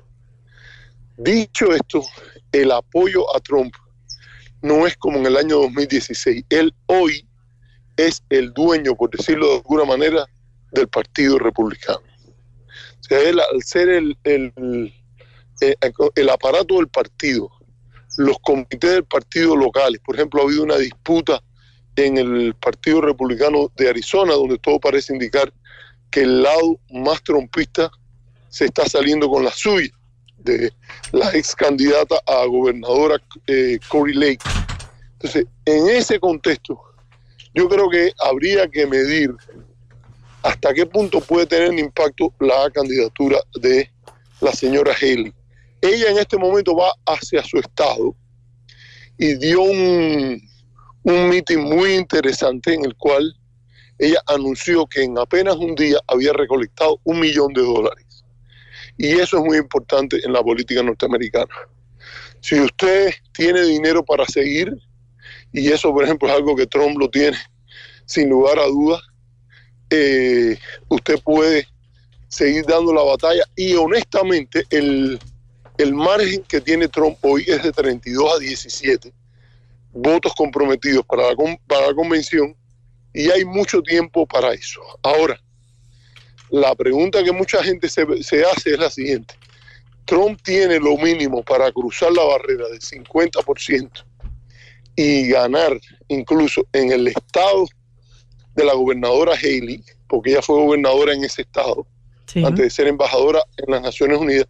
Si ella, la Trump le gana allí, claro que hay otros lugares donde hay primarias abiertas o semiabiertas, que son aquellas en las cuales otras personas que no son miembros del partido pueden participar. Y los números hoy le dan, pero cada día políticamente el reloj va a sonar por una razón bien sencilla. Le vuelvo al tema, el dinero. Mientras eh, las personas que, que hacen, eh, que hacen las grandes donaciones de dinero, sobre todo en el Partido Republicano, lo hacen como una inversión política. Y en la misma medida en que la incertidumbre, o digámoslo de diferente, la certidumbre de que Trump va a ganar, se agudice, le van a dar menos dinero a, la gobernadora y en algún momento ella tendría que salir de eso. Pero, pero eh, hay que esperar. Yo creo que hay que esperar a la primaria en South Carolina y ver qué es lo que pasa ahí. Hay una base evangélica muy fuerte donde Trump tiene un apoyo importante. Ya no está de Santis y ya debe consolidarse en torno a él, pero eh, es el estado de Haley. Ella conoce las intríngulis del lugar y eh, puede, puede lograrlo. Déjeme terminar apuntándole una última cosa. Yo creo que es un error de un sector del Partido Demócrata que anda contento de que Haley pueda ser la, la candidata porque la hostilidad a Trump es tan grande que ellos dicen cualquiera menos Trump. Déjeme decirle que yo creo que en general, la señora Haley es una de las candidatas, en mi opinión, si usted pone a Haley, a Trump y a Biden, dadas las condiciones de los Estados Unidos, su matriz, su matriz electoral de centro derecha y con un centro derecha muy a la derecha en algunas partes, yo creo que ella sería una candidata formidable si fuera la candidata del Partido Republicano y tendría más posibilidades de ganarle a Biden en una elección general, si así fuera. El tema es que dentro del Partido Republicano es hoy, como le decía, el partido de Trump.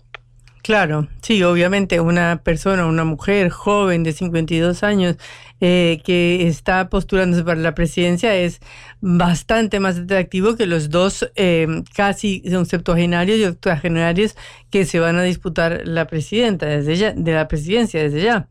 Eh, pero bueno, más allá de eso, eh, lo que se refleja en, el hecho de que vayan a ser posiblemente ellos dos los candidatos es una América muy dividida, o una América del Norte o Estados Unidos de América muy dividido, ¿no? Sin lugar a dudas, sin lugar a dudas, y hay fenómenos de polarización política que le están haciendo mucho daño a la concepción de república que animó desde sus orígenes este país un espacio donde, eh, al margen de que siempre ha tenido una, una eh, élite, eh, en torno al dinero y a todas esas cosas, sí ha ejercido bastante el elemento deliberativo en la condición republicana, por ejemplo en el Congreso, donde hay muchos temas que se debaten en extenso, pero es muy difícil tener esos debates a partir de una situación tan polarizada donde la persona con la cual se debate no se concibe como un adversario, sino como un enemigo. Y yo creo que eso, eh, eso es preocupante, muy preocupante. Yo llevo viviendo en los Estados Unidos, llevo analizando y, y en Estados Unidos viviendo hace más de 20 años. Y le puedo decir que esos son elementos que aunque no es correcto decir que no tienen precedentes, pero los precedentes son en momentos históricos muy preocupantes. Cuando alguien dice, por ejemplo, que estos, estos pleitos que se dan en el Congreso, donde hasta se amenaza a un testigo, como pasó con un líder de una de una de las, de las uniones sindicales, que un congresista le dijo, no, cuando quiera vamos a caernos a piñazos. Ese tipo de cosas no es que nunca han pasado, pero cuando han pasado, dígase, la vez que un senador, que un congresista mató a un senador con un bastón, fue en la víspera de la guerra civil. O sea, eh, no es que no haya precedentes, ha habido precedentes, pero eh, no han sido en los mejores momentos y las consecuencias no han sido buenas. Así que eh, no creo que sea necesario ser alarmista, pero la polarización política no le hace bien a, a, ningún sistema político, en mi opinión, salvo aquellos que se alimentan de eh, la preferencia por lo contencioso, que en general no dejan muy bien a los países.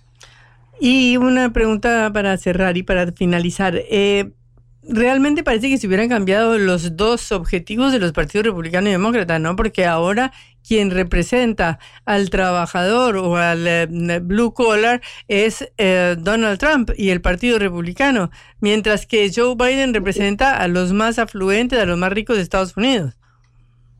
No, yo creo, yo creo que ahí hay una cosa que usted tiene que tomar en cuenta muy bien. Desde la época cuando Estados Unidos eh, tuvo la gran movilización de inicio del siglo XIX, estoy hablando de la era de Jackson, usted tiene que distinguir entre el, elemento eh, clase, cultura, o sea, el elemento cultura, el elemento raza, más allá del elemento clase que usted plantea. Eh, obviamente está expresando puntos de vista muy cercanos a culturalmente, culturalmente a la base de clase obrera blanca que ha sido mirada por arriba por eh, las propias élites eh, globalizadas del país, etc. Eso yo creo que culturalmente es un sector importante que se identifique con Trump.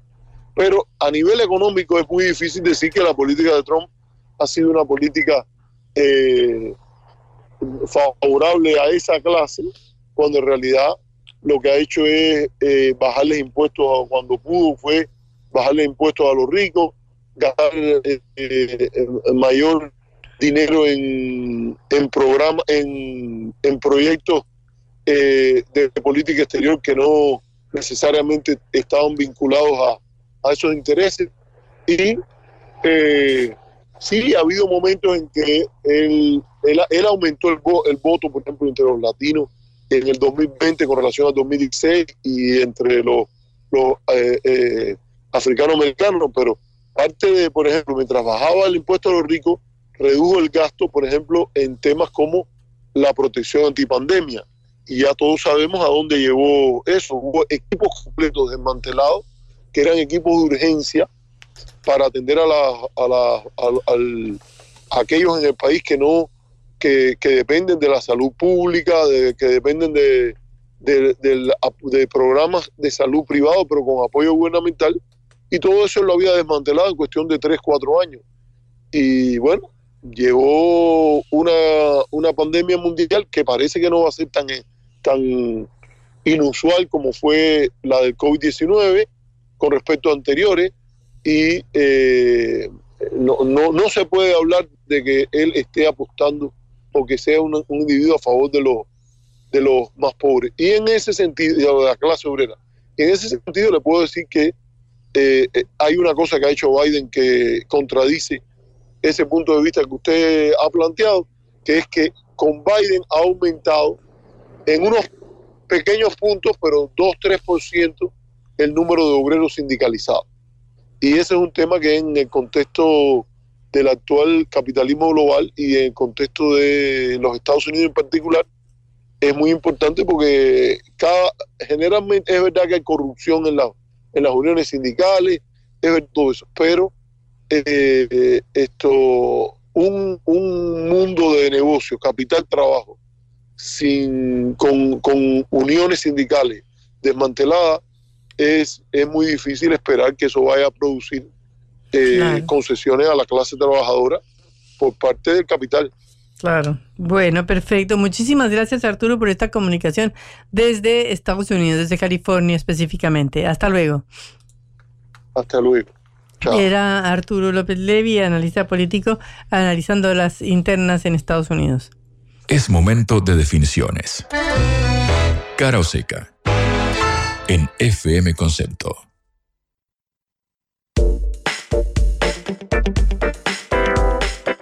Línea, estamos en línea con Gabriel Catopois, ministro de Infraestructura de la provincia de Buenos Aires. Gabriel, un gusto saludarlo en Caro Seca, Patricia Lee y Juan Legman. ¿Qué tal? ¿Cómo están? Buenos días. Eh, buenos días. Bueno, Gabriel, lo primero que le queríamos preguntar era su balance del paro de ayer, que el gobierno ha disminuido, ha minimizado, ha dicho que solamente pararon 40 mil personas en todo el país. Queríamos saber la opinión suya y de Unión por la Patria. Bueno, no hay duda de que fue una movilización multitudinaria, que, que fueron muchas, masivas en, en todas las ciudades de la Argentina, no solo la que eh, hicimos en la ciudad de Buenos Aires y que expresa en gran medida eh, el enojo y, el malestar de muchísimos argentinos, de que no la están pasando bien, de que están peor desde que llegó gobierno, desde que llegó mi ley al gobierno con las medidas que viene tomando, eh, de que están peor las pymes, los comerciantes, de que están peor los clubes de barrio, los jubilados, y de que los únicos que están mejor son este, los 15 empresarios más importantes de la Argentina, entonces no hay dudas de que eh, si hay más inflación, si aplican un brutal ajuste, si dolarizan las tarifas, este, la gente sale y protesta. Gabriel, buen día. Juan Lemante eh, saluda. Em, obviamente se vio la participación de distintos eh, dirigentes. Bueno, vimos tus videos en el subte viajando hacia eh, la, movilización. quiero preguntarte por la figura de Sergio Massa, de Cristina Fernández de Kirchner, de Máximo Kirchner, es decir, de la plana mayor del ex oficialismo. Si crees que deberían mostrarse más en público, encabezar este reclamo, o si está bien que lo encabecen los gremios y la sociedad civil. No, me parece que lo, lo de ayer es básicamente, Juan, la, la expresión de, de, múltiples sectores que no que no se movilizaron con una consigna, no fue alguien que los, que los convocó, no habría ninguna posibilidad de que eso ocurra si no fuese que, hay un malestar, que hay, que hay un proceso que viene de abajo para arriba. Creo que la política tiene la tarea hacia adelante de, ir canalizando, ¿no? de, ir dándole cauce a toda esa movilización, de ir transformando esa, esa reacción, como la que vimos ayer, en una respuesta política. Esa es responsabilidad de la política, pero va a ser, este, va a ser en el tiempo, no, no va a ser algo que nosotros podamos eh, acelerar. Después, en general, creo que todos estamos en el lugar donde nos puso la sociedad, los diputados en el, en el bloque y en la Cámara defendiendo una, una posición, los gobernadores al frente de sus provincias para para cuidar y defender este, contra medidas muy, muy agresivas que, se plantean desde el gobierno nacional y todos los referentes, por supuesto, participando, discutiendo, acompañando este momento que, es un momento especial de, la oposición, entre otras cosas, porque este, todo viene siendo muy brutal, todo, todo viene siendo a una, una gran velocidad y entonces tenemos que estar con reflejos rápidos para ver cómo nos vamos organizando. Mm. Em, eh, Gabriel, obviamente ayer en el, en el paro se escribieron consignas en torno a la ley eh, ómnibus. Anteriormente habían dicho dirigentes sindicales que bueno, sería traidor cualquiera que apoyara esta iniciativa eh, oficialista. Sin embargo, hubo un diputado de Unión por la Patria de Tucumán, Agustín Fernández, que bueno, prestó su voto para el dictamen del proyecto del Ejecutivo. Quiero preguntarte por esta fractura en Unión por la Patria, que, cómo queda parada la, la principal fuerza, la principal minoría y la principal fuerza de oposición en el Congreso después de que tres de los, de los legisladores se fueran del bloque de 102?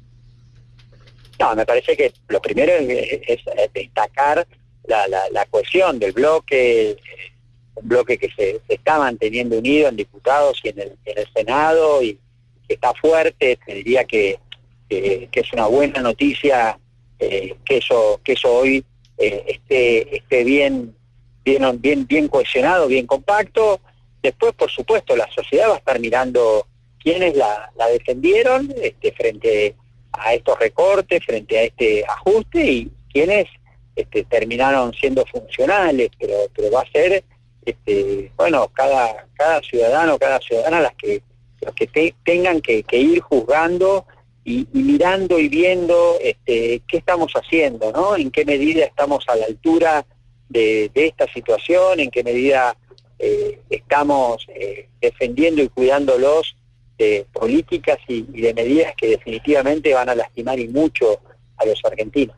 Em, eh, Gabriel, con respecto al comportamiento del, oficialismo las negociaciones que se están dando, sabemos que uno de los puntos centrales es el de la obra pública. Bueno, vos durante el gobierno anterior encabezaste esa eh, eh, cartera. ¿Cuál crees que podría ser el efecto en caso de que finalmente se confirme la parálisis de toda la, obra pública y que bueno no sea uno de los puntos de negociación con los gobernadores?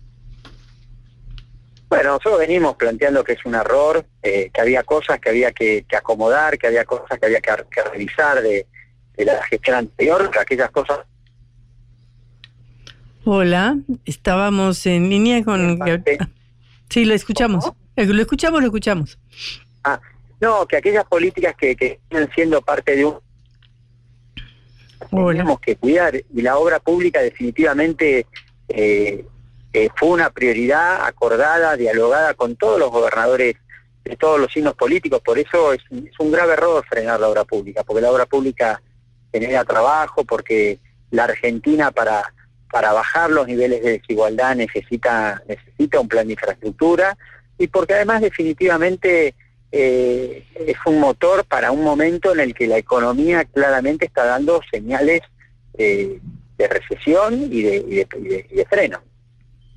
Eh, Gabriel, muchísimas gracias por estos eh, minutos en Cara o Seca. Hasta luego. Hasta luego, gracias. Era Gabriel Catopoli, ministro de Infraestructura de la provincia de Buenos Aires.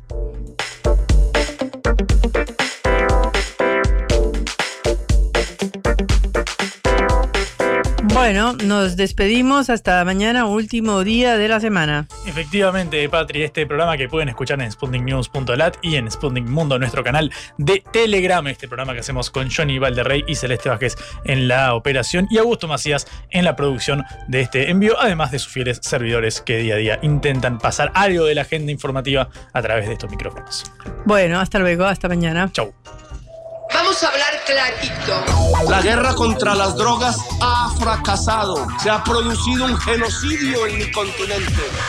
Tenemos nosotros que plantar una sola voz, y que América Latina y el Caribe le diga a los Estados Unidos de Norteamérica no más golpismo. Y se aplica lo que decía Tolstoy. Un gobierno que no procura la justicia no es más que una banda de malhechores. Qué cosa rara que diga gracias a la vida a pesar del dolor, porque mi hija dio la vida sabiendo que había que cambiar. La vi ahí que, brillaba, que sobresaltaba en, un estadio hermoso y no lo pensé y, la fui a besar. La vida está llena de tropezones y de fracaso, pero es hermosa, hermosa, hermosa. Cara seca.